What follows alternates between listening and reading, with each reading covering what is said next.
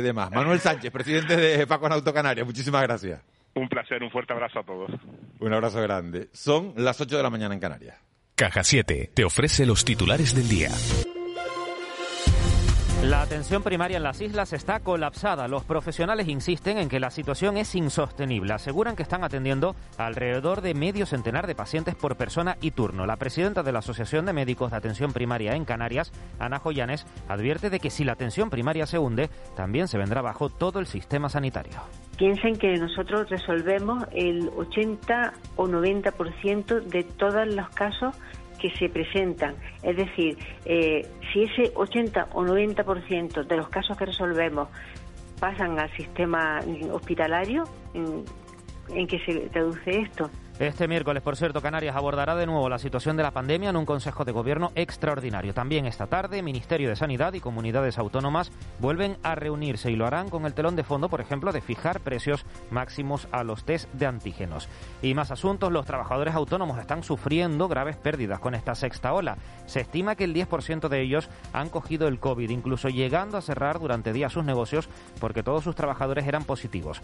Juan Carlos Arrisibita, presidente de ATA en Canarias, ha explicado en De la Noche al Día que ya muchos hablan de cerrar de forma definitiva cuando pase el periodo de rebajas. Más de la mitad, el 66%, no ha recuperado los niveles de actividad o facturación previos a la pandemia pero se está dando también la casuística de que en establecimientos y en pequeñas empresas, porque hay que recordar que el 84% de, del tejido productivo de, de, Canarias en nuestro país son autónomos y pymes de menos de cuatro trabajadores, que, que, se haya tenido que cerrar incluso hasta la empresa porque todos los miembros y todos los colaboradores de esa empresa lo han cogido. Entonces le sumamos también eh, los cambios de niveles con la delimitación de horarios de, de apertura y aforo de los establecimientos, pues todo esto son pérdidas, pérdidas y pérdidas y la venta de vehículos ha recuperado un 20% respecto a 2020. Sin embargo, si comparamos con años prepandemia, ha caído un 40%. A la pandemia se suma la falta de los elementos electrónicos y los problemas del transporte, que supone que 250.000 vehículos vendidos en España estén a la espera de ser entregados. Manuel Sánchez, presidente de Faconauto Canarias. ¿Dónde está el problema? Que si nos vamos con un año prepandemia, eh, hablamos de una caída de casi el 40% y mantener estructuras de un empleo directo de más de 7.000 empleos, 7.103 empleos que eran antes de la pandemia, con estos niveles de caída, se nos antoja ya bastante complicado.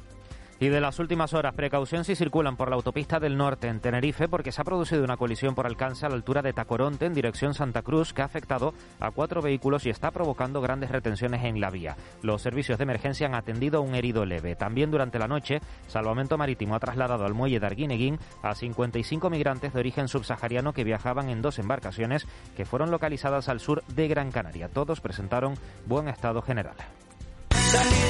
Te presentamos En Plan Fácil, nuestra manera de hacerte la vida más fácil. Abre tu cuenta y disfruta de todo un mundo de ventajas. Da el salto a Caja 7. Porque somos la Caja de Canarias. De la noche al día, Canarias Radio.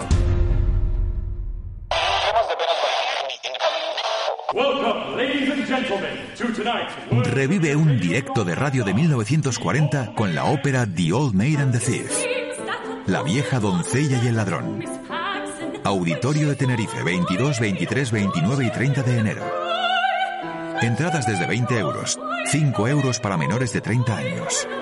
Ópera de Tenerife. En Cristalam tenemos la solución definitiva para el exceso de calor en edificaciones. Nuestras láminas de control solar 3M para cristal con una reducción térmica de más de un 80% y libres de mantenimiento son eficiencia energética en estado puro, sin obras, sin cambiar los vidrios, en exclusiva en Canarias, solo en Cristalam. Visítanos en cristalam.com. Descubre la nueva creación del chef Dani García. Un sabor que se podría describir como muy... Mmm, exquisito. Descubre la nueva Signature Collection by McDonald's Bearnesa. Con carne 100% vacuno español, bacon, queso gouda, lechuga batavia, champiñones y salsa bearnesa con especias de chimichurri. Pídela ya en tu McDonald's de Canarias.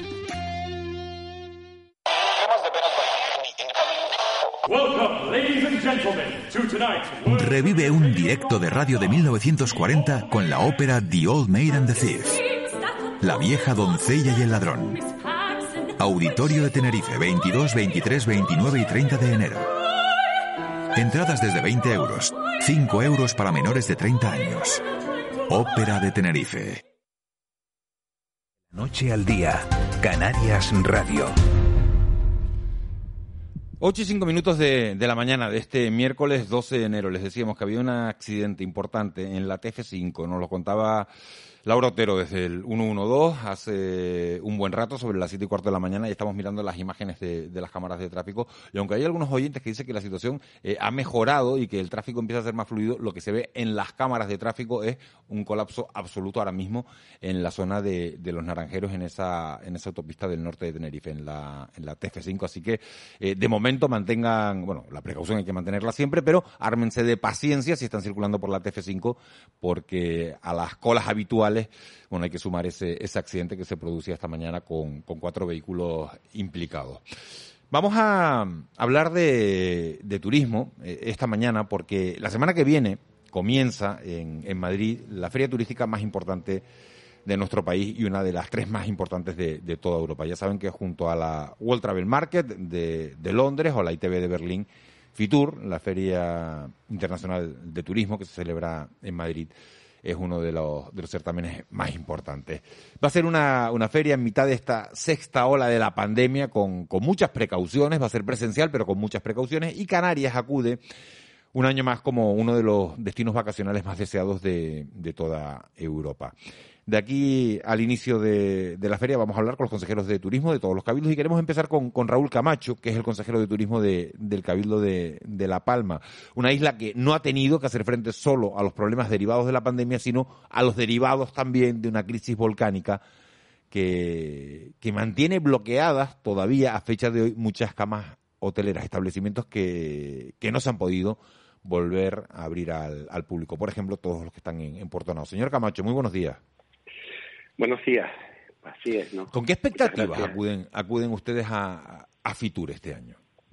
Bueno, acudimos con las expectativas eh, de, superar, de superar lo que era el inicio antes de la erupción volcánica, de, esos datos que daban en, la isla de La Palma el mayor índice de, de conectividad de toda la historia y que nos hacía prever que sería un invierno bastante diferente en cuanto a incremento de, ocupación y que arrancábamos con, con, esa alegría en cuanto al fato. Por lo tanto, ahora, eh, como bien has dicho, no sigue el COVID, pero venimos muy marcados por esa erupción volcánica, que para nada vamos a hacer un repaso en estos momentos. Yo creo que todos es conocido lo que ha supuesto para la isla de La Palma y ahora nuestro objetivo es volver a recuperar todos esos números que teníamos antes de la erupción y eh, superarlos. No creo que si hay isla que ahora va a ser demandada o va a ser visitada, esa tiene que ser la isla de La Palma. Claro, que le iba a preguntar cómo se va a vender La Palma a partir de ahora, como una isla de, senderos, como una isla de sol y playa o como una isla para visitar volcanes.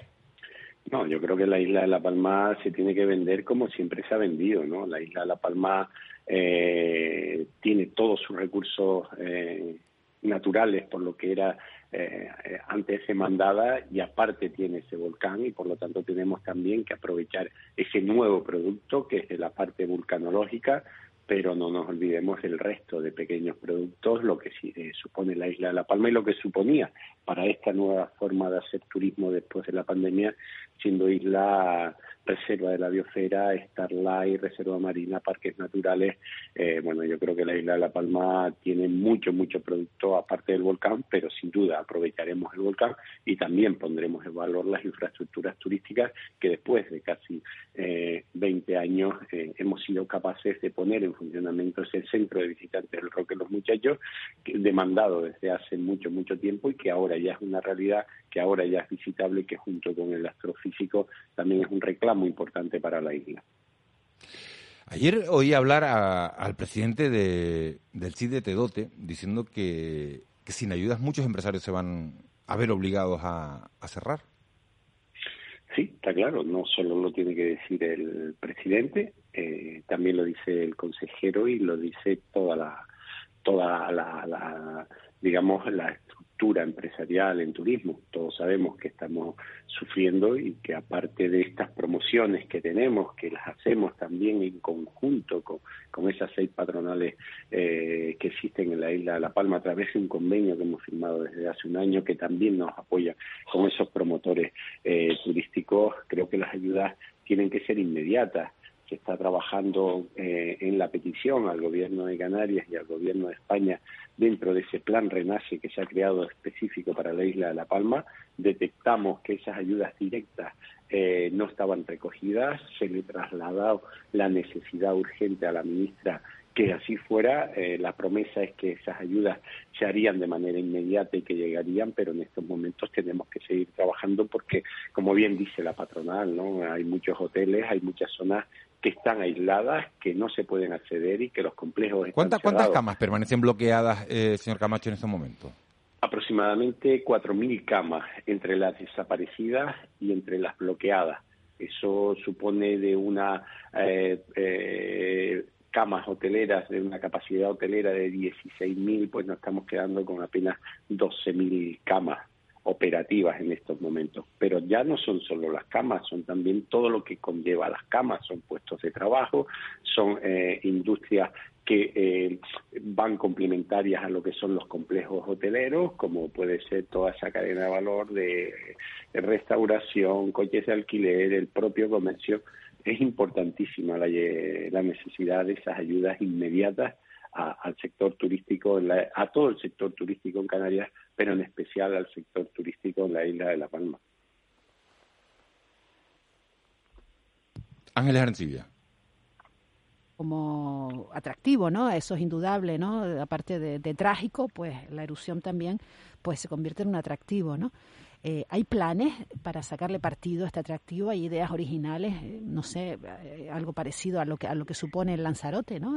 algunas algunas atracciones relacionadas con, con los volcanes?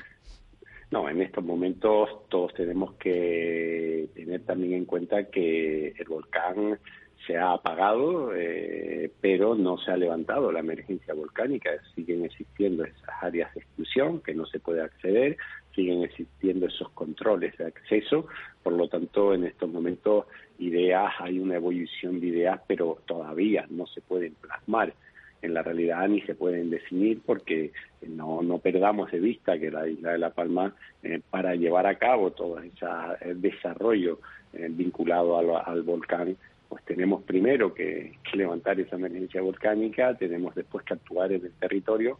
Ahora el volcán es un atractivo de ver en su estado natural cómo ha dejado desgraciadamente lo que es la zona del valle y los tres municipios que han sido afectados. Por lo tanto, tenemos que basar la promoción del turismo en los recursos que la isla de La Palma ya tenía de por sí y, oye, también en esa imagen que desgraciadamente nos ha dejado el volcán e intentar empezar a exprimir todo eso malo que nos ha quitado, convertirlo en bueno y que también sea un reclamo, ¿no? De venir a la isla de La Palma con esa reciente erupción volcánica y con lo que la isla de La Palma tiene de más.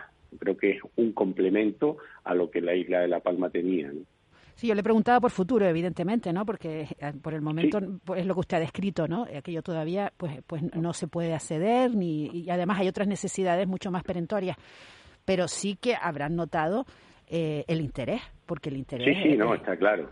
No, por supuesto, y el interés tenemos que, que desarrollarlo y trabajar, como bien dicen, ¿no? en, el futuro, porque no podemos dejar pasar eh, la oportunidad de, de, aprovechar, ¿no? Y sacarle todo ese rendimiento, siempre lo digo, ¿no? Que nos ha quitado a todos los palmeros.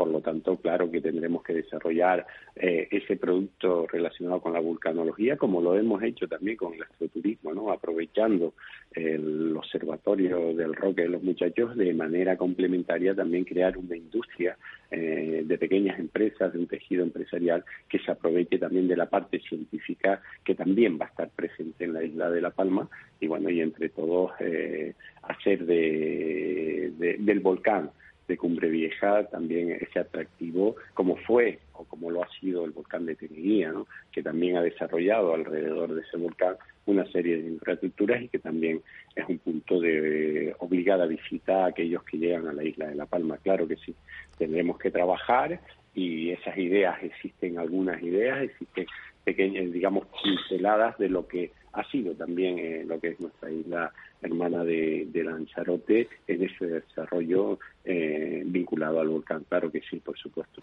Eh, partiendo de la base, señor Camacho, unos días de que, de bueno, lo obvio, ¿no? Que, que yo no creo que ningún canario, ni español ni europeo, no le interese o no le apetezca ir a La Palma por los atractivos que, que, ya tiene la isla, más, más, el añadido de contemplar ese volcán joven, ¿no? Eso, pero claro, usted acaba de decir, se ha perdido capacidad de acogida, que no se, ¿cómo se va a recuperar? Pues no se recupera en poco tiempo. O sea, ahora mismo son 4.000 plazas, al final serán menos. ¿Qué estrategia tiene el Cabildo para que al final no tenga un pico de eh, oferta escasa con una demanda que esperemos que esté pues muy al alza?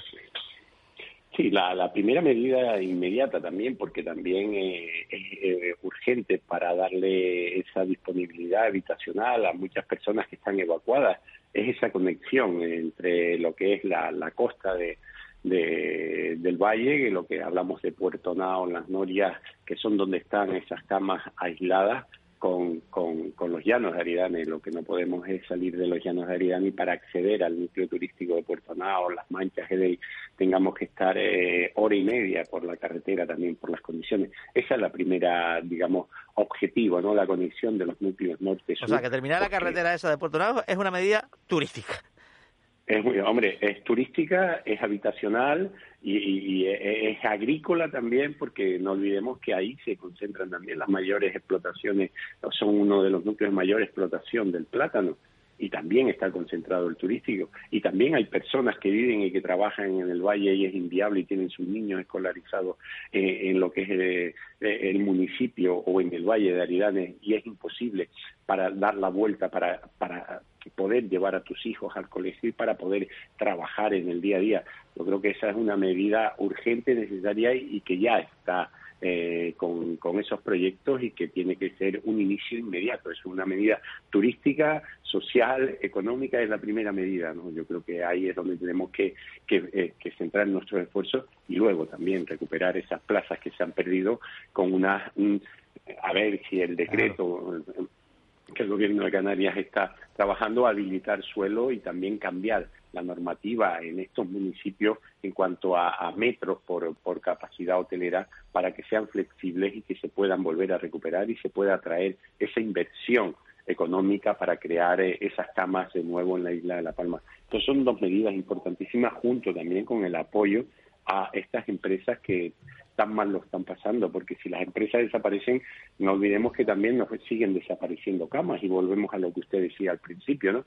Un exceso de demanda con una pequeña oferta. Ahí también tenemos que buscar el equilibrio y buscar esas medidas para que eh, podamos compensar la oferta con la demanda.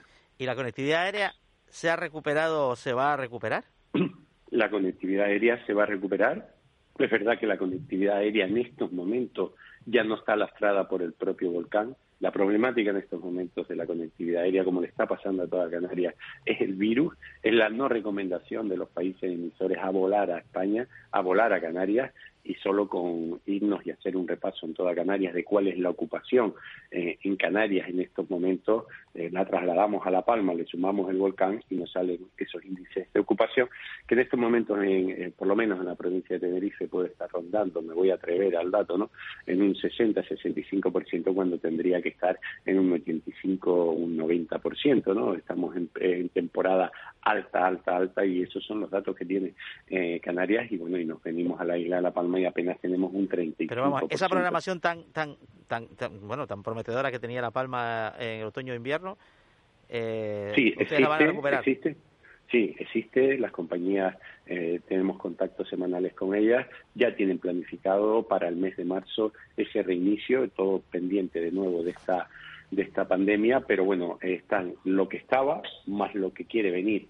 Por lo tanto, por eso decía al principio, ¿no? Esperanzadores en cuanto a la conectividad, si de una vez por todas pues acabamos con el virus, no eh, el volcán podemos empezar a trabajar con él y nos dejan trabajar, ¿no? Ya al final lo que pedimos es que nos dejen trabajar, que somos capaces entre todos de, volver a recuperar esa conectividad, volver a recuperar esas camas, pero necesitamos esas pequeñas ayudas que, que, que el Cabildo de La Palma no está en sus manos, ¿no? Pasa al gobierno de Canarias y pasa al gobierno de España porque son medidas que traen una cuantía, digamos, un peso económico muy importante. Raúl Camacho, consejero de, Turismo del Cabildo de La Palma. Toda la, toda la suerte del mundo en, Fitur. Que vaya bien. Y, bueno, vamos a, estar pendientes de, la reapertura, de cuándo se pueden reabrir esas 4.000, 4.000 y pico camas que están, que están bloqueadas todavía por, por esa crisis eruptiva, aunque, aunque como dice usted, el, problema ahora mismo ya no, ya no solo el volcán, sino toda esta, esta situación pandémica que estamos viviendo. Mucha suerte, muchas gracias. Muchas gracias. Eh, convencidos que con trabajo y unión saldremos adelante. Muchas gracias, nos vemos en Fitur. Sí, un abrazo grande. Vamos con nuestro desayuno. El desayuno.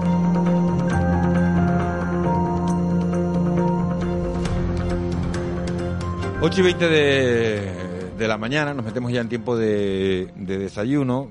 Un desayuno que tiene mucho que ver con todo esto que estábamos hablando, que es la, conectividad aérea. Decía Raúl Camacho, el consejero de, Turismo del Cabildo de, La Palma, que la conectividad se, se recupera y, en la parte que se ha frenado ya no tiene que ver tanto con el volcán como con las restricciones que están poniendo los países emisores de turistas para viajar hacia este archipiélago. Precisamente con el fin de fomentar el, tráfico aéreo e impulsar la programación de rutas y, operaciones por parte de las aerolíneas AENA, va a aplicar en este 2022 un nuevo incentivo a las compañías aéreas que, operen en el aeropuerto de, La Palma.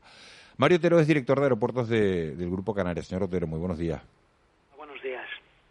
¿En qué consiste ese incentivo? Ese incentivo es un, incentivo extraordinario que se ha puesto para todo este año 2022, eh, desde el 1 de enero hasta el 31 de diciembre. Y es eh, la exención, o la eh, más que la exención, es la devolución, el reintegro a las compañías de la tasa de, pasajero, que es una de las tarifas que se cobran por utilización de los aeropuertos, en la totalidad de los pasajeros que, que salgan desde La Palma con destino o bien internacional o bien eh, con la península o Baleares. Eh, es decir, bueno, pues ese, ese, ese, ese coste para las compañías desaparece y al final de año se les reintegraría. ¿Y eso cuánto podría suponer de abaratamiento en el billete del pasajero? Bueno, eso ya es una decisión de las compañías, ¿no? Nosotros eh, cobramos la tarifa de las compañías y ellos ya deciden posteriormente cómo lo aplican, ¿no? Es decir, bueno, estamos hablando de que ahora mismo eh, en La Palma son las tarifas de AENA lo hemos dicho muchas veces, son unas tarifas muy competitivas y las más eh, las más competitivas de Europa, incluso con los destinos competidores. Pero bueno, creemos que es una, una ayuda adicional. En el caso de La Palma ahora mismo para pasajeros que salen a espacio europeo pues son 3,61 euros por cada pasajero y si fuera destinos no europeos 5,42. A la península, como ya hay una subvención, digamos, desde hace muchos años de un 15% de bonificación, pues es algo menos, son 3,07 euros. Pero bueno, creemos que todo esto, multiplicado por un número de pasajeros eh, eh, que puedan traer las compañías, al final es un incentivo que les puede animar a, la recuperación de La Palma, que creemos que es lo más importante en estos momentos. Este incentivo, señor Otero, complementa a otro que se había aprobado para la temporada de invierno, para esta temporada de invierno, estamos hablando del periodo comprendido entre noviembre de, 2021 y marzo de 2022 para el conjunto de, la red. Un incentivo que, actúa sobre la tarifa de, de, aterrizaje. El objetivo es que las aerolíneas recuperen rutas y frecuencias perdidas por la pandemia. ¿Se está notando? Bueno, de momento, como decía el amigo Raúl Camacho, con el que hemos estado también en contacto todo este tiempo, para intentar entre todos buscar, buscar mejores eh, bueno, la recuperación de La Palma. Ahora mismo el gran problema no está siendo este, sino que está siendo, bueno, por la, la, pandemia, la ola Omicron, que ha frenado el crecimiento de, la recuperación de tráfico en, toda Europa y en todo el mundo y eso es lo que ahora mismo está, está priorizando, ¿no? Es decir, bueno, las compañías si no están volando más es porque la, demanda se ha retraído a causa de las restricciones que hay para, para entrar y salir en, en, gran parte de los países emisores, ¿no? Bueno, eh, que una vez superado eso, pues se suponemos, tal como se había empezado, la verdad que los meses de septiembre, octubre y noviembre eh, la recuperación fue realmente muy importante, de hecho para la temporada de invierno en Canarias había más, eh, más asientos ofertados que, que en la temporada del año 2019, pero con el avance del Omicron todo esto se retrajo y, y aunque en noviembre, octubre y noviembre se comportaron francamente bien, bueno, pues diciembre ya hubo un, primer impacto y ahora para enero y febrero, pues bueno, están diciendo todos los expertos, los operadores, los hoteleros, que, va a haber una bajada de, la demanda Y bueno, al final lo importante ahora mismo es eh, el volcán finalizó su erupción, La Palma está en reconstrucción y queremos apoyar con estos incentivos, pero ahora mismo la pandemia es la que está marcando el, ritmo. Eh, buenos días, señor Otero. Eh, ¿Cuánto tarda la pandemia, las sucesivas olas van a toda velocidad, ¿no? Esta última Omicron realmente ha sido espectacular, ¿no? La forma en que, en que, en que, en que crecen los contagios eh, a, la par van, detrás de ello van la, anulación de reservas, ¿no? O, la reducción de, nuevas reservas. ¿Esto se refleja de, de manera inmediata en, en, en, los aviones? En la, o, hay un, como un decalaje ¿no? entre las reservas turísticas, lo que hacen las compañías aéreas, bueno, hay un pequeño decalaje, pero no mucho. ¿eh? Es decir, al final lo que ocurre que las compañías aéreas eh, sí han mantenido prácticamente la operación. En los vuelos ha bajado menos las operaciones que los pasajeros. Lo que ocurre que baja la ocupación de los aviones. ¿no? Los pasajeros pues deciden no, no, no, no volar, deciden cambiar su viaje, retrasarlo. Y, entonces los aviones vienen más vacíos. Están viniendo, pero con unos factores de ocupación eh, más bajos. ¿Y, ¿Y el recorte en pasajeros afecta también a eh, bueno, a que perdemos nosotros la posibilidad de viajar? ¿Se ¿Está llegando a ese extremo o todavía eh, se mantienen las líneas? No, lo como te comentaba, las operaciones se sigue, se siguen manteniendo, ¿no? Y luego hay, hay disparidad, ¿no? La conectividad con península, entre islas, es muy elevada, ahí no, no, eh, no está habiendo ese, ese problema, bueno, porque para movernos dentro de, eh, de, España, bueno, pues eh, para ir a la península no hace falta ningún requisito y para entrar a Canarias, pues simplemente con el certificado de vacunación o si no una prueba, una pedida negativa es suficiente, ¿no? Con lo cual, bueno, en cuanto a movilidad interinsular, que donde tampoco se está exigiendo ningún requisito, pues no hay problema, con la península tampoco, y el tema está con Europa, con los países, bueno, pues que bien aplican o los requisitos de PCR o requisitos de cuarentena, que es lo que retrae la, la demanda pero las operaciones, ya te digo, están por encima de, lo que es el, efecto del Omicron sobre los propios pasajeros. ¿Y hay un aeropuerto en Canarias que se distinga por, eh, o todos se comportan de manera igual respecto a esto que estamos hablando? Bueno, la diferencia en los aeropuertos está el tipo de tráfico, ¿no? Por ejemplo, los aeropuertos que son con tráfico más interinsular y peninsular, como puede ser Tenerife Norte, o incluso el Hierro, La Gomera, en cierto modo La Palma, si quitamos el efecto de, la erupción los últimos meses, eh, tiene mayor estabilidad en el tráfico con península y tráfico interinsular. Eh, lo que realmente más se resienten son los de mayor tráfico internacional, porque es precisamente las restricciones internacionales las que están limitando la llegada y salida de eh, de pasajeros y luego dentro de los que tienen el tráfico internacional, aquellos donde las restricciones han sido mayores en su tráfico mayoritario, como por ejemplo ha sido el caso del Reino Unido para Tenerife Sur y Lanzarote, bueno, pues han tenido una recuperación un poco inferior al resto. Eh, señor Otero, buenos días. Y, este contexto es, sostenible en el tiempo, ¿no? El hecho de que diga, qué bien, hemos recuperado la frecuencia. Pero el problema es que los mismos aviones vienen con muchos menos pasajeros. Al final el, el, mercado se, se autorregulará sí, este efectivamente, efectivamente, situaciones que en el tiempo son muy difíciles de mantener. Eh, de hecho, bueno, las compañías eh, están apostando por mantener la máxima conectividad posible, porque es la única forma de, eh, oye, de atraer pasajeros, pero claro, si esto se prolonga en el tiempo, pues tener un avión en vuelo con muy pocos pasajeros cuesta mucho dinero y a la larga pues puede, eh, puede no resultarles interesante. Por eso lo que lo importante es bueno pues que, que, esta ola pase cuanto antes posible. El Reino Unido pues ha dado un avance en el sentido de, de, de, bajar restricciones o requisitos para volar. ¿Se cree usted, ¿se cree usted al hilo de esa noticia las, las, previsiones pues muy optimistas que lanzó ayer tú eh, al día siguiente? Bueno, yo no sé si son previsiones, yo creo que son datos que ellos tienen constatados de reservas que, que le han incrementado más que previsiones.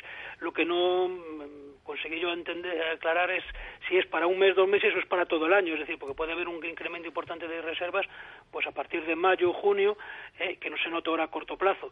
Bueno, yo creo que hay que ir viéndolo. La pandemia nos ha enseñado que no hay nada cierto, que, que cuando parece que una ola ha pasado viene otra, y lo importante al final es que las olas, bueno, pues cada vez el, descenso sea menor en cada ola, como ha sido ocurriendo en tráfico, y, que bueno pues los, se recuperen cuanto antes.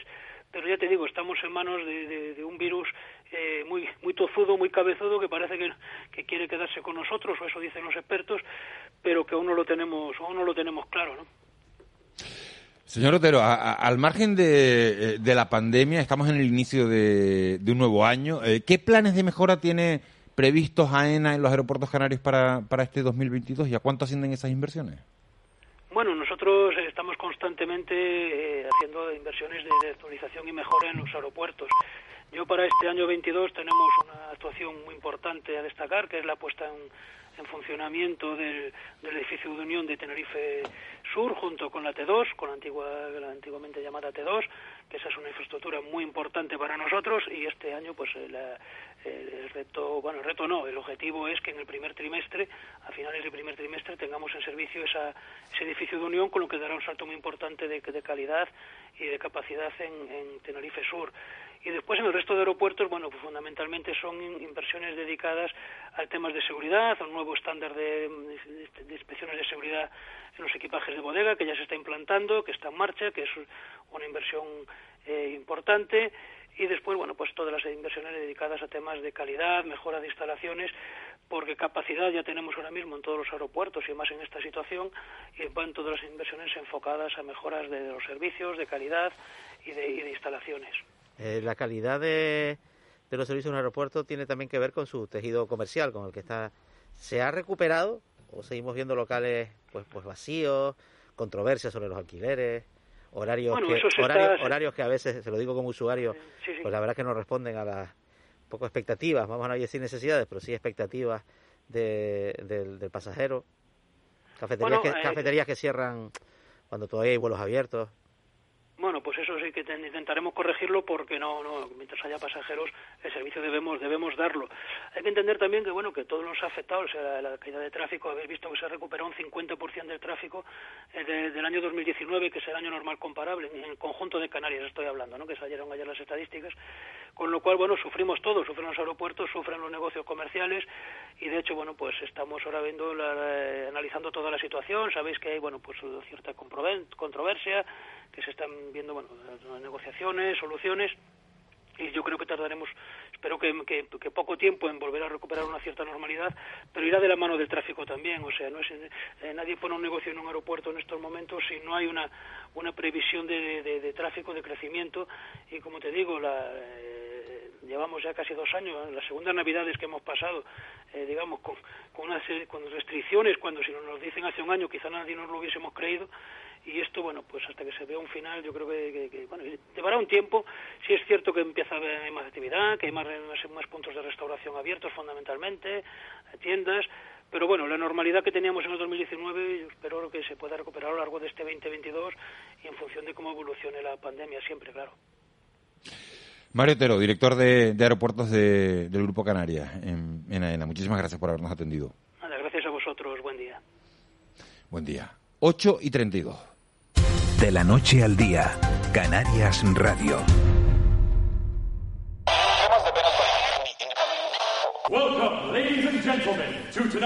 Revive un directo de radio de 1940 con la ópera The Old Maid and the Thief. La vieja doncella y el ladrón. Auditorio de Tenerife, 22, 23, 29 y 30 de enero. Entradas desde 20 euros, 5 euros para menores de 30 años. Ópera de Tenerife. En Cristalam tenemos la solución definitiva para el exceso de calor en edificaciones. Nuestras láminas de control solar 3M para cristal con una reducción térmica de más de un 80% y libres de mantenimiento son eficiencia energética en estado puro, sin obras, sin cambiar los vidrios, en exclusiva en Canarias, solo en Cristalam. Visítanos en cristalam.com. Te invitamos a pasar juntos y juntas nuestras mañanas. Porque nos encanta sumar desde la radio. Una más uno, de lunes a viernes a las 10 de la mañana. Con Mónica Bolaños y Kiko Barroso. Aquí te esperamos. ¿Te viene? Canarias Radio. Contamos la vida.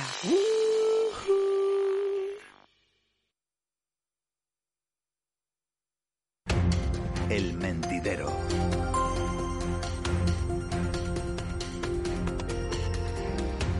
8 y 34 de, de, la mañana de este miércoles 12 de enero. Enseguida nos metemos en tiempo de tertulia, pero antes quiero eh, leerles algunos de los mensajes que nos mandan los oyentes. Por cierto, uno es de, eh, de una conductora que está en la TF5 que ha sacado la foto completamente parada en la curva del Sausal.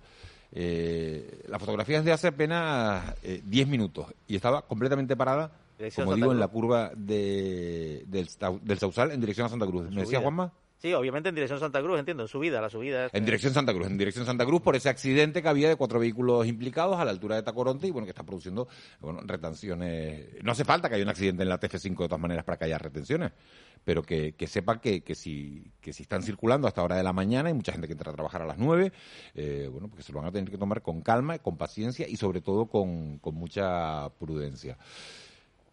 Otro oyente nos, me dice, nos dice, eh, ayer fui por una tendinitis al médico. Radiografía, ayer fue 11 de enero, ¿no? Radiografía para el día 7, para el 7 de febrero. Y traumatólogo para el 31 de mayo. Dice el oyente, para esa fecha o no necesito ir o ya soy minusválido. Pero eso no es culpa de, de la atención primaria ni del pico de COVID. Esto estamos hablando de atención eh, de especialistas, ¿no?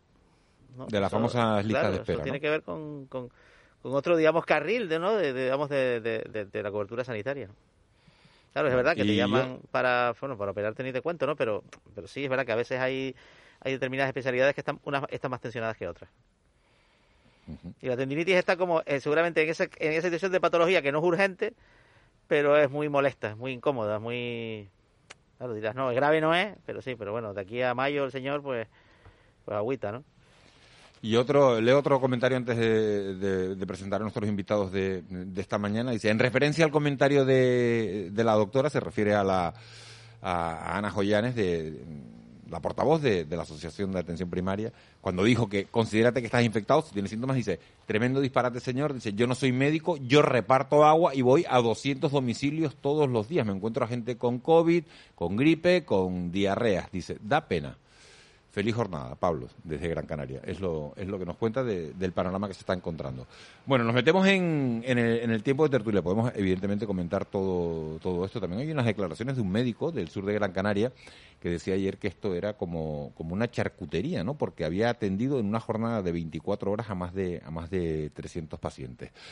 Están con nosotros, siguen con 300. nosotros Ángeles Arencibia, Juan Betancourt, 300 pacientes en una jornada de 24 horas. Bueno, que salen los cálculos, Ángeles, de todas maneras, ¿por qué?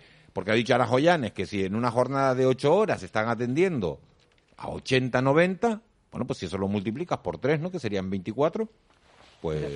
¿Qué cabeza? Pues 90, puede por, por, a por- 300 por tres jornadas de 8 horas, que son 270 pacientes. Nacho Afonso, delegado de Europa Press, está con nosotros también, y Bernardo Sagastume. Eh, buenos días a los dos. Buenos días, Bernardo. Hola, buenos días, ¿cómo están todos? Buenos días, Nacho. Muy buenos días. Eh, la situación es insostenible, ¿no? Como hay que tomar medidas y con carácter urgente, ¿no? Bueno, depende, Miguel. La verdad es que cuando las medidas se toman solo porque hay que hacer algo, por favor, hagan algo.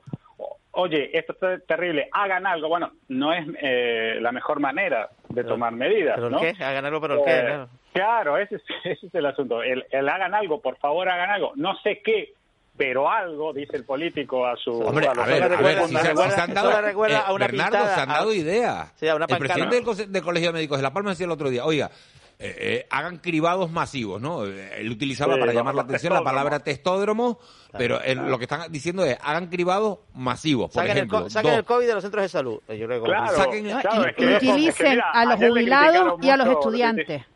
Ayer y criticaron mucho a. Pedro Sánchez, ¿no? Ayer lo criticaron mucho a Pedro Sánchez. Yo voy a defender a este gran presidente que tenemos. Eh, discúlpenme la, la, la, la excepcionalidad, pero Esto es grábalo, que, esto grábalo. Esto es un corte, esto es un corte para informativos, ¿eh? es que, bueno, yo, yo, yo creo que lo dice llevado por esa idea, ¿no? Que decía Juanma, hay que sacar el COVID de, de los centros de atención primaria o, o como fuera, ¿no? Eh, de algún modo, por más que sigue habiendo casos graves, por más que sigue muriendo gente, lo sabemos todos los días porque todos vemos los números, ¿no? Eh, la, proporción de estos sobre infectados es cada día más baja, ¿no? Y es, y es cada vez más baja porque sabemos que afortunadamente las vacunas funcionan y que la variante Omicron es mucho más leve, ¿no? Pero claro, sin embargo, la gente ha estado tanto tiempo alarmada con las cifras de contagios, que ya no son el mejor indicador, y, y no lo estoy diciendo yo, que de esto no sé nada, eh, que claro, ante la menor posibilidad, duda de, de tener el virus, llama o va al centro de salud, va a los centros de atención primaria y colapsa el sistema, ¿no? En cierta medida. Decían ustedes ahora que había un, un profesional ayer que atendió varios cientos de personas. Eh, ¿Con qué cabeza? En San Bartolomé, en San Bartolomé de Tirajana. con, con qué disposición no anímica, con lo desgastante que es ponerte frente a otra persona que además viene con una demanda muy concreta, ¿no? Eh, entonces, bueno, en ese sentido creo que, que, Pedro Sánchez, por más que se pueda haber adelantado un poco, dicen algunos especialistas, bueno, no lo sé, pero de algún modo está trasladando esa intención ya de decir, mire, quédense en su casa. Si usted no tiene nada grave y sabe que es debido al COVID, se ha hecho su test de antígeno, no me colapse los centros de atención primaria, no aparezca por ahí, porque encima multiplica las posibilidades de contagio, no llame, porque los teléfonos están al rojo vivo, sobre todo de gente como usted, que tampoco tiene nada grave y lo único que tiene que hacer es quedarse en su casa y esperar que se le pase, ¿no? Porque la cosa así no va, ¿no? Me parece que es un poco ese el mensaje que, se quería dar. Nacho. Bueno, además que Canarias es un caso un poco atípico en esto del COVID, ¿no? Es decir, desde el principio de la pandemia eh, se ha ido llamando muchas veces al borde del colapso, ¿no? Que Canarias, las instituciones sanitarias estaban al borde del colapso, algo que realmente nunca ocurrió. Eh, o sea, no, no, ocurrió no el colapso, por supuesto, sino que estuviéramos al borde del colapso, porque aquí había un puñado de casos. Cuando eh, las cifras más graves de, de las principales ciudades europeas, de Madrid, del territorio peninsular, de Navarra, estaban, digamos, causando una serie de muertes insostenibles, en Canarias eso nunca ocurrió. Entonces estamos ahora en, una ola que se supone que es la más leve de todas las, de COVID que hemos tenido hasta ahora, pero es la que está causando más defunciones eh, porque se ha extendido. Tenemos más muerte que en ninguna otra región, Nacho. Pero por fin se ha extendido, porque, porque es que aquí en Canarias realmente hubo un puñado de casos ¿eh? y, y, lamentables muertes, como no, pero que me refiero que nunca hubo una tensión y es ahora, quizá esa contradicción, ¿no? Que es la ola más leve, pero que es la que a nosotros nos está trayendo más defunciones y por tanto más constancia, más constancia de que porque, mira, los números, Nacho, vamos terriblemente contagiosa y, está llegando a muchísima gente y claro, aumenta el porcentaje cuanto cuanto más gente eh, eh, alcance, pues el porcentaje de personas que enferman, pues eh, evidentemente crece, ¿no? Solamente un dato, la, la Asociación de Médicos de Atención Primaria lo que nos que la portavoz es Ana Joyanes con la que hemos hablado esta mañana que lleva unos días haciendo declaraciones y explicando pues la situación de colapso que hay, ella y otros compañeros, eh, surge en julio del año 20. Como plataforma, 12 médicos eh, empiezan a publicar en una página de Facebook y a lanzar un comunicado porque la situación empieza a ser muy preocupante y estábamos eh, poco, estábamos empezando a desconfinarnos, ¿no? En julio ya estábamos, eh, ya estábamos, ya estábamos fuera, ¿no? Estábamos fuera, sí, ya estábamos fuera. y en ese momento, en ese momento los médicos de atención primaria, esta plataforma lo que piden, que es que da casi risa pensando las cifras de ahora, 30 pacientes por día y 10 minutos con cada paciente. Fíjate, vamos a las cifras que hay ahora. Hay 70.000 casos activos en Canarias, muchos de ellos efectivamente asintomáticos o muy leves, pero son 70.000 activos registrados hay personas que se han hecho, que se han hecho un, test de antígeno y al final han dado positivo, han dicho, bueno, yo me quedo en casa, lo puedo hacer, tal, y, al final pues no consta en la administración que hayan dado positivo. Pero registrado 70.000 de 190.000 que ha habido en Canarias a lo largo de toda la pandemia, de casi dos años. O sea, los 122.000 eh, dados de alta, o sea, recuperados, y los 1.200 fallecidos. Claro, es que tenemos un panorama de que más de un tercio de los contagios totales de COVID en Canarias en dos años están activos hoy. Bueno, la OMS dice que el 50% de, perdona, le el 50% ¿Eso se puede atender en la atención primaria? Es imposible. ¿Se puede mejorar la asistencia telefónica? Dijo el presidente autonómico. Es que hemos, hemos duplicado el número de, líneas y tal. Igual hay que quintuplicarlas, porque es que los casos se han quintuplicado. A lo mejor hay que hacer eso, porque aquí hay una perspectiva de gestión sanitaria y más sanitarios, también dice el presidente autonómico, es verdad, no hay más enfermeros ni más médicos, y hay otra parte un poco de gestión administrativa, donde hay que hacerse la pregunta de si se puede hacer algo más. De gestión de trámites, de trámites. A ver, yo, yo creo que, los periodistas tenemos que hacer un mea culpa a esta altura del campeonato, ¿no? Porque se alarma, se alarma con la cantidad de contagiados, con las curvas, con el algo hay que hacer, por favor hagan algo. También consecuencia de eso es que se toman medidas eh, no del todo justificadas, como la mascarilla obligatoria en exteriores. Y, y, bueno, y eso se traslada también al público, ¿no? No quiero. ¿Qué propones? ¿Que no, demos lo, que no se den los datos, eh, no, pero, que lo que se está informando de lo que está ocurriendo. Cuánto, pero mira, pero ¿cuántos mm, titulares alarmistas se han dado cuando en realidad, mm, como, de, como decíamos, la, la proporción de enfermos graves y de enfermos que mueren es mucho más baja que antes, por más que la proporción, pero el, el número el número el número absoluto es más alto. pero probablemente haya muchos incluso muchos ocultos ahora porque eh, hay una capacidad de testar eh, en casa y por su cuenta que, que probablemente los esté registrando sencillamente porque la gente llama para avisar y, y no consigue que le cojan el teléfono. ¿no?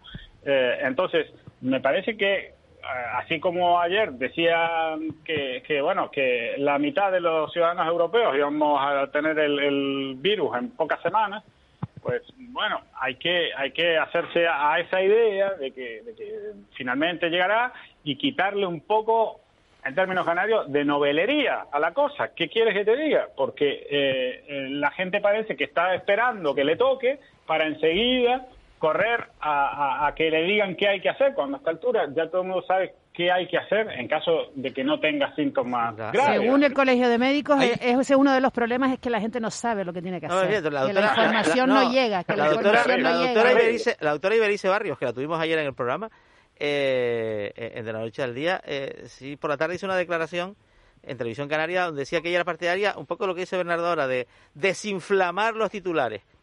¿Esta es la peor ola que hemos tenido? El número de, de, contagiados registrados, sí. En, en incidencia hospitalaria y, y en fallecidos, por fortuna, por fortuna Tampoco no. van a venir los médicos a En datos decirnos nosotros cómo hay que titular, ¿no? Claro, en datos sí. porcentuales, no en Nosotros datos somos- absolutos.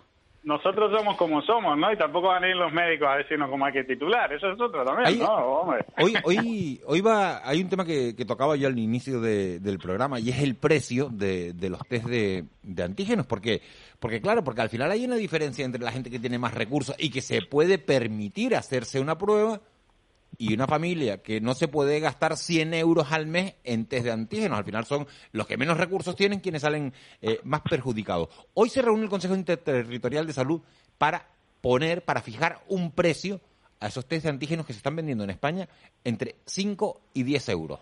7, 8, 9, hasta 10 euros por la prueba que se puede hacer uno en casa. En Portugal cuestan 2 euros. En Francia, en Alemania, en Italia, te los re- en Reino Unido, te regalan dos a la semana. Eh, ¿Aquí por qué le ponemos un sobre precio? Eso, sobre eso, Miguel Ángel, hay una, bueno, una cuestión, un poco el, control de precios y tal, no sé si tiene que ver con, con la capacidad un poco también de, de oferta. Lo que sí no ha explicado, eh, en mi opinión, el, el gobierno central, y ayer se volvió a manifestar en la rueda de prensa posterior al Consejo de Ministros, es por qué se prohíbe la venta de test de antígenos. En los supermercados, además. Sí, sí, porque dice, no, porque consideramos que es más garantía que hacer en las farmacias. ¿Por qué? O sea, ¿Por qué? Es que, es que ¿por no lo ha explicado, Porque el gobierno no lo ha explicado. ¿Por qué no se puede repartir en los A lo mejor porque el farmacéutico te explica perfectamente cómo utilizarlo. No, ¿por qué? A lo mejor porque, porque es un producto sanitario. En Galicia, es un producto pero- En sanitario. Pontevedra te coges, De uno en te uno, cruzas la de uno en uno. Te cruzas la frontera, te vas a Portugal, te vas al supermercado y te compras- Es que, lo compras Perdón, en el mismo una- supermercado que existe en toda España, que es Mercadona, mi niño. Entonces, mira, eh, los lobbies funcionan muy bien y no hay nada más permeable a un lobby que un político. Claro. Esta es la única A ver, explicación. Solo quiero dar un dato. Ángeles decía, dice, porque el farmacéutico te explica. ¿Te explica qué? Te digo cuántos test he comprado esta semana y que vienen con las instrucciones en inglés, que debería estar prohibido. Claro. En inglés. Es que no vienen ni en castellano. Que si quieres te los compras en Pero- el Express pero- y te llegan, ¿eh? y no le has en pedido, pero puedes llegan. pedirle lo digo, al en una farmacéutico farmacia que estoy te hace- pagando a, pero- a, a, a, a seis euros y medio el, el, el test. Oye, no, no es que sea un dineral. Si te compras cuatro, son 30 euros. Sí, sí. Son, No, no, no, y, cinco, y- ¿no? y- multiplicado y- el 20 y el 22, Pero bueno, 23 y si y tienes cuatro 24 en casa, diciembre, vamos, no te lo eso digo. cotizaba a 50 euros el test, ¿eh? En los días previos a la Nochebuena. Eso Y te, y te dice el gobierno que va a quitar el IJIC. ¿Pero cómo que me va a quitar el IJIC? ¿O me va a quitar el IVA? el- Regáleme usted el test como me están Está haciendo en Alemania, como están haciendo en Francia, como están haciendo y desbloqueemos y digamos y que la gente pueda hacerse las pruebas en casa y saber si es positivo o si es negativo. Los test de antígenos son, son una tira reactiva que es bastante fácil de usar, que en las farmacias es verdad que no te suelen explicar mucho, porque para explicártelo bien habría que abrir uno y, y- No te explican y probarlo. nada. Lo- Si lo preguntas tú a lo mejor. Pero lo, lo- yo creo que, que las- los test de antígenos deberían estar entre más extendidos, entonces se pudiera comprar en más sitios, mejor. Mejor para todo, mejor para, para el precio, para empezar. Y está demostrado que cuando el gobierno se mete a intentar regular los precios, pues solo consigue dos cosas, o uno que suban o dos que escasee el producto. Y esto, como no va, no va no va a poder subir el precio, pues seguramente escasee. Además, tenemos un precedente que es la mascarilla y el, y el té. Exacto. ¿Te acuerdas cuando el hidroalcohólico te ibas a Carrefour y te decían que solo Pero es te- que no es lo mismo so- un test que una mascarilla, que so- espera, ¿no? espera, Más o menos. No, Que recuerdo solo te podías llevar dos botitos porque había un problema de, of- de oferta, de escasez de ver, oferta. más, y, y- conozco y, lógicamente, que responsablemente en decía, Carrefour, rellenaba de Strangis en Carrefour, rellenaba el tarrito que se llevaba a su casa de Ahora, en tenemos, ahora tenemos hilo alcohólico y tal, que ya lo tengo ya, pues solo me falta ponérmelo con servírmelo con hielo, ¿no? Tienes unos amigos un poco raros, Bernardo, unos amigos un poco raros. sí, ¿eh? sí. Pero, pero vamos a ver, el test, que, que, que efectivamente no precisa de una receta médica, no, no es un fármaco. En fin, ¿por qué no se puede vender en el supermercado? Yo, es que yo digo, quiero saber una razón, pero desde luego hasta ahora no la han dado. Por lo menos yo no la he escuchado. ¿eh? No, porque es más seguro. ¿Por qué? Bueno, Mercadona lo explicó, dijo que por qué si tiene una línea de distribución semejante, similar, en el mismo territorio, podemos decir que es la península ibérica para España y Portugal, ¿por qué en Portugal puede vender a 2,10 el test y en España no? Porque en España la legislación no lo permite, solo lo- se permite la venta y ahora ah, en, en farmacias, ¿no? Porque recuerdan que también eso estaba limitado hace unos meses, ¿no? Pero ustedes lo que dicen es que lo que lo encarece es que se venda en farmacias. Es el argumento que están defendiendo. Que Entre es- menos sitios se caro venda, porque se vende en farmacias. Entre menos sitios se venda, más, más precio tiene. Eso Claro, claro. Menos competencia, menos competencia, más precio. Los oyentes tienen claro que esto es un lobby. Dice, dice, la respuesta a la pregunta de Juanma es muy sencilla. Si lo venden en los supermercados ya les quitan el monopolio en la farmacia y se les acaba el chollo. Pero no solo la farmacia, yo tampoco cargaría... con- o- o sea, La farmacia la es otro poder el- el- más. No, y de camino... No, bueno, vamos, el tema de, tema de si la farmacia son un cártel, tal, es un tema muy que, que habría que, que, que, que tener un debate muy largo. Pero cuando hemos preguntado aquí en el programa a los farmacéuticos, nos han dicho... Ha dicho un cártel. Sí, ¿no? bueno, un cártel en el sentido Sí, de que es un sector cártel, regulado. Un lobby es No, como que- lo de no, Pollaboba o... No, que es un sector regulado. que es un sector o- regulado. o como O sea, la- yo- ¿cómo era la vamos a ver, un farmacéutico, usaba? un farmacéutico En quiere abrir, quiere abrir, quiere abrir una farmacia sin- ahora en tu calle Miguel Ángel y no puede, ¿no? Porque hay una hay un- es un sector regulado, perdón, pero lo, lo, lo, lo, lo, lo- lo preciso. No, lo que No, quiero por decir es que los farmacéuticos aquí en el programa nos han contado que ellos no han subido en precios, que se lo han subido a ellos. O sea, los distribuidores Sí, sí. se lo han subido a ellos. O sea, que el canal mayorista es donde se está produciendo esa inflación.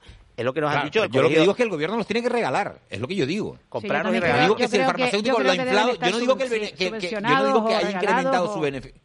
pero, Claro, ento- yo- pero ¿cuántos, no cuántos eh, eh, Miguel Ángel, ¿y cuántos test por persona? No lo sé, ¿eh? eso lo tendrán que establecer los sanitarios. Lo que no puede ser es que al final los que tenemos recursos, porque yo me puedo permitir pagarme cuatro test al mes, yo sí me lo puedo permitir, pero hay mucha gente que son cuatro en su casa o cinco en su casa y que no se pueden gastar 100 euros al mes en test.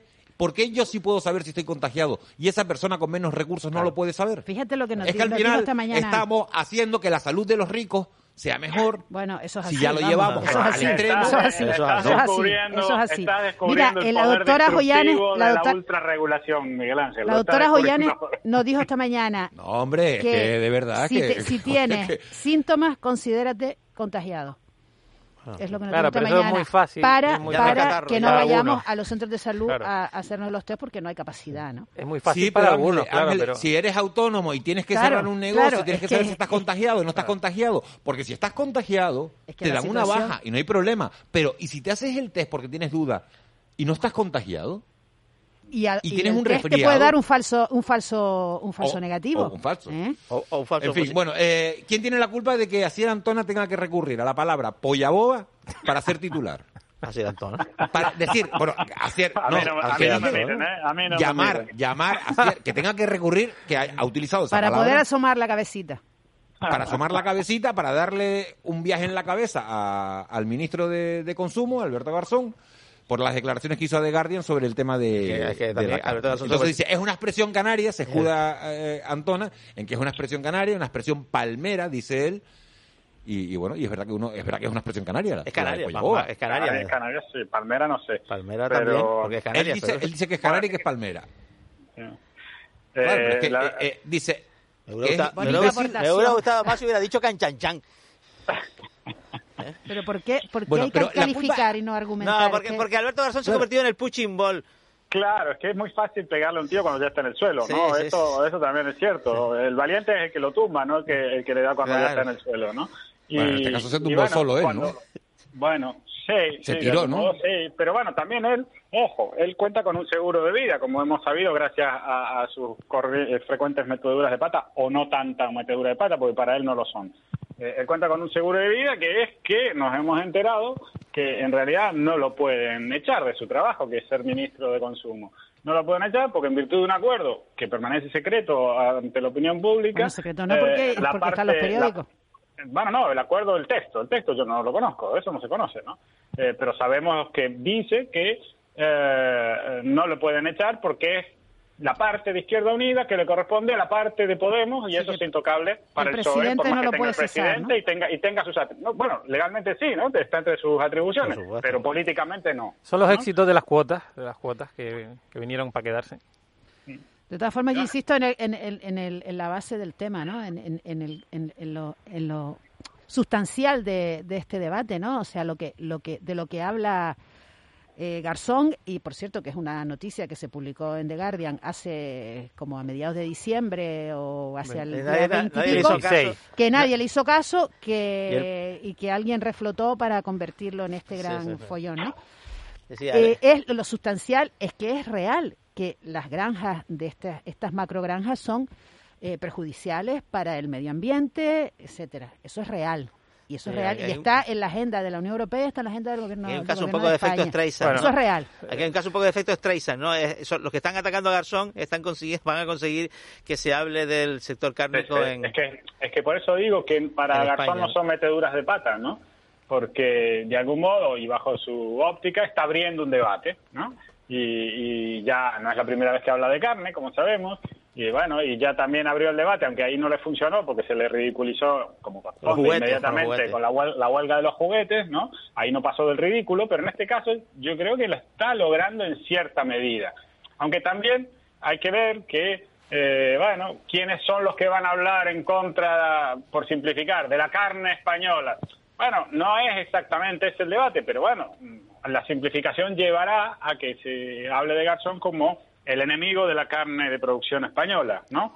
Y, bueno, y se lo vinculará con esos locos veganos, probablemente, aunque él haya comido carne en su boda, ¿no? bueno, en definitiva, bajo su esquema mental, bajo su esquema ideológico, está haciendo lo que tiene que hacer. Pero es un falso debate porque ya sabemos que las macrogranjas en España, en volumen no de, no de granjas, sino de producción, representan apenas el 3% de la producción española. O sea, dicho eso, claro, sacar en una entrevista en The Guardian, eh, que, será seguramente la primera y la última que conceda. No, no, eh, Nacho, eh, vamos a ver, la, ganadería intensiva está en crecimiento, claro, y la extensiva está en retroceso.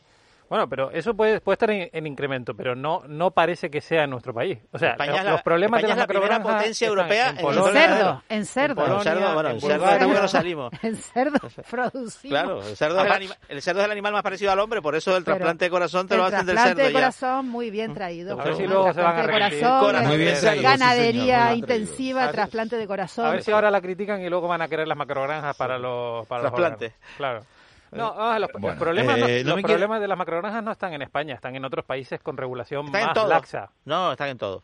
Están en todo. No, eh, es, España, los números, es España, los números, no, es España igual la que, tiene, igual que España la que, tiene, la que tiene una denuncia de la propia comisión, ha denunciado a España en, en, el Tribunal Superior de eh, Tribunal Superior de, de Justicia de la Comunidad Europea por los nitratos eh, en el subsuelo y por el amoníaco emitido a la atmósfera. Sí, sí, no, no, digo, que sea, no digo que sea solo España. 3%. Son, externalidades negativas que no son ilegales, ¿no? Y que habrá que compensar como cualquiera que cause no digo que sea solo sea ilegal no significa que no que no sea perjudicial para el medio ambiente. Como, todo Por favor, quiero abrir una apuesta. Debe ser compensado. Por favor, quedan dos minutos. Quiero abrir una apuesta. ¿Va a jugar Djokovic el Open de Australia o no? Último capítulo del culebrón. Tenía que decir si había viajado antes de entrar en Australia en los últimos 14 días. Djokovic dijo, no, no he viajado. Ahora resulta que pasó la noche vieja en España.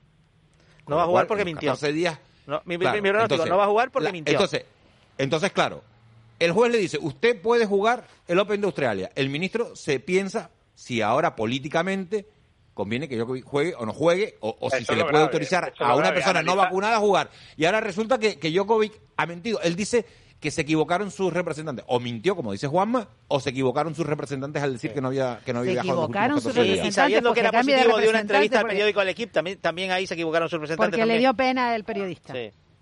Y era positivo ya entonces mintió. Entonces, ¿debería jugar el Open de Australia o no? No. ¿Ustedes qué creen que va a pasar? No, no lo va a jugar. Yo creo que no lo debe jugar de todas maneras, pero que no mi, mi pronóstico es que no lo va a jugar debería jugar si ha cumplido con lo que se le pide en igualdad de condiciones con el resto de competidores del Open de Australia. No porque un político diga que no merece ser ejemplo y ganarlo. Vamos a ver si es que... Si dijo que no había viajado y ha viajado en los últimos 14 días... Porque si, porque si políticamente viene mal que Djokovic, pese a todo, lo juegue y lo gane, pues ahí sí que se estaría cometiendo una, una cosa injusta contra Yo Djokovic. creo que a todo el mundo le da igual si lo gana, si lo gana o si lo pierde, creo Si que es lo de menos en este caso. en fin. Igual que todos los demás, las condiciones para jugar, debería jugar. Yo digo que lo Mañana contamos eh, el capítulo final, la resolución de este, de este conflicto, suponiendo que llegue mañana, que parece que sí. Juanma Betancourt, muchas gracias. Ángeles Arencibia, un placer. Hasta mañana. mañana. Eh, Bernardo Sagastume, un placer. Hasta luego. Alfonso, Un gracias. abrazo. Vamos con las noticias de las 9, con Cristian Luis. Son las 9 de la mañana en Canarias. Servicios informativos de Canarias en Radio.